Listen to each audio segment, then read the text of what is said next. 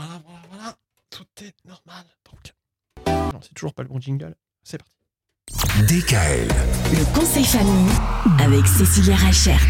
Et c'est parti pour une nouvelle semaine. C'est surtout parti pour une nouvelle année. Bonjour Cécilia, bonne année Bonjour Mickaël, bonne année Eh ben ça y est, nouvelle année, nouvelle résolution. C'est ça, on nous dit souvent ben, il faut prendre des bonnes résolutions pour la nouvelle année.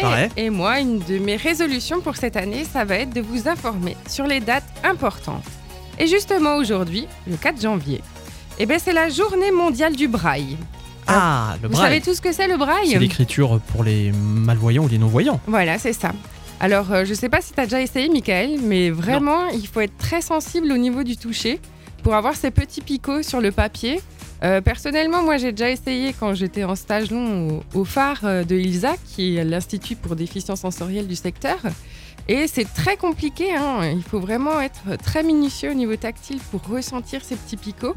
Et on les trouve partout, le braille, aujourd'hui. On le trouve sur les boîtes de médicaments, on le trouve aussi euh, sur certains aliments au supermarché. Donc, je vous rends attentif à trouver du braille autour de vous aujourd'hui. Ah bah voilà, puisque c'est la journée du braille. Eh ben écoutez, en général, il y a toujours de belles opérations qui se passent autour de ça. Cette année, c'est un peu plus compliqué. Euh, situation euh, faisant que, mais euh, on imagine que l'année prochaine, on pourra organiser plein de belles choses dans la région. On aura l'occasion d'en parler à ce moment-là. Ça marche. Eh ben on fera ça. Demain, une nouvelle date alors? Exactement. Une nouvelle date à retenir, avec des choses qu'on peut faire avec les enfants. Parce que là, le braille, on peut rendre attentifs les enfants aussi au braille. On peut les rendre attentifs, oui.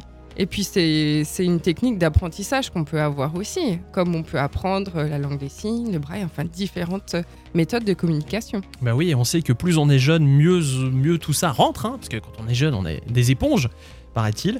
Donc c'est peut-être le moment euh, de rendre vos enfants attentifs à tout ça. À demain À demain. DKL. Retrouvez l'intégralité des podcasts Le conseil famille sur radiodkl.com et l'ensemble des plateformes de podcasts.